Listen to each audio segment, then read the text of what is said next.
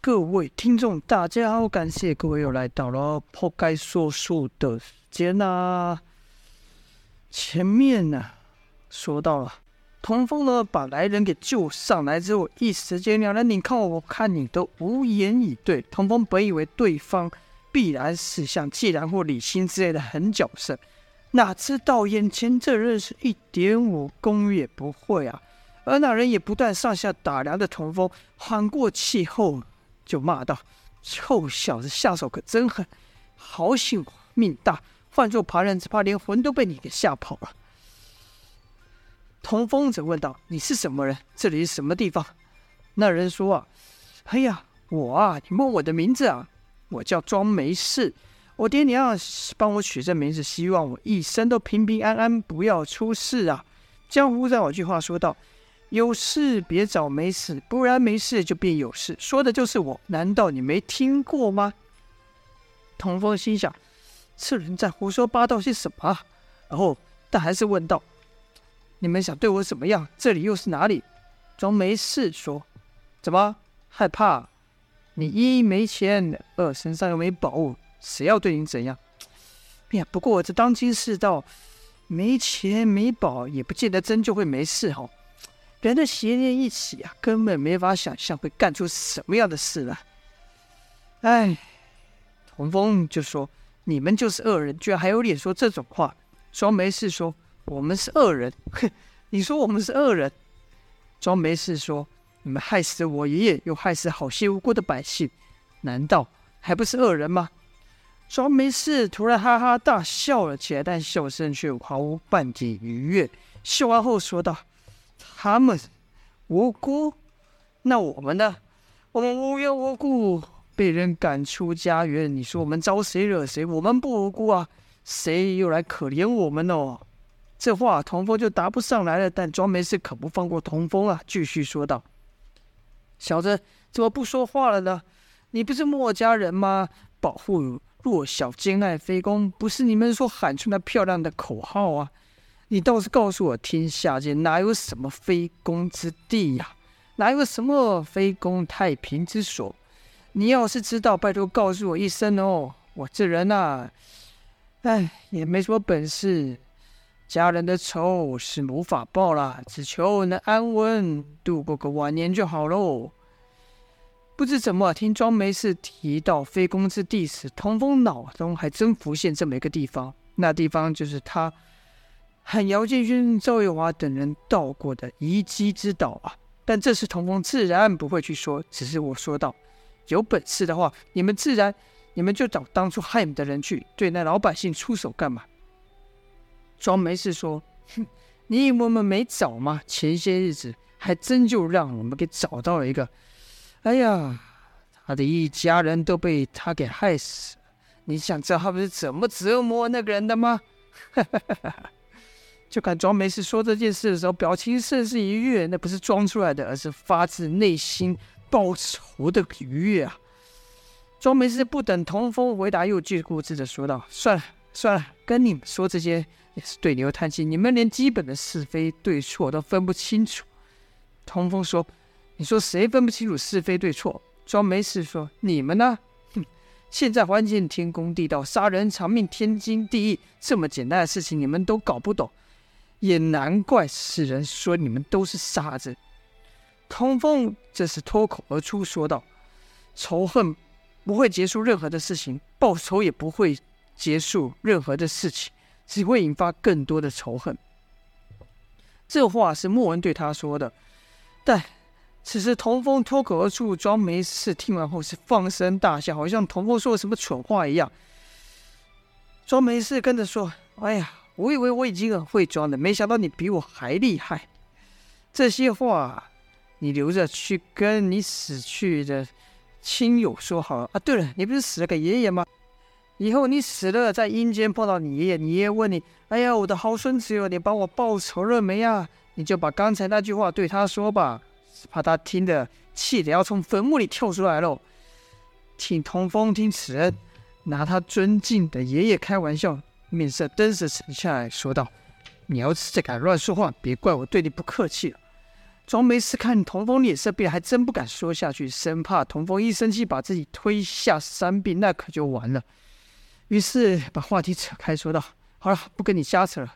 老大找你有事，跟我走吧。”说的呢，就头前领路，带童风走。一边走一边喃喃说道：“哎呀，真没想到啊，连三大护法之一的李欣和童老大都打输给你们。”这墨家人看来还真不好惹啊！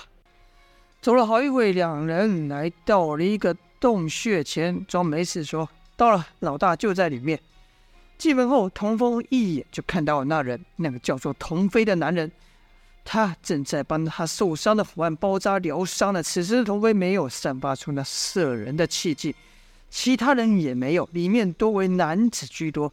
女子和老幼甚少，乍看之下就好像寻常人家一样。谁能想得到这群人昨日是多么的凶狠？童风不自觉地朝人群去找，他想看季然在不在里面。这一场还真让他看到了，只是此刻的季然全身瘦到如皮包骨一般，连呼吸都甚缓，好像和死人没什么两样。童风不知怎么了，再看到季安，已经没有。昨日那个愤怒之感。这时，就看庄梅氏快步跑向童飞，低声和他说了几句。童飞朝童风看了一眼，童飞此刻的眼神也没有之前那么疯狂了，是双目清澈、炯炯有神呐、而童飞也只是看了童风一眼后，就继续替他眼前的伤者包扎。童风就这样愣在原地，看着眼前的一切，看着眼前这些人，脑中不禁浮现一句。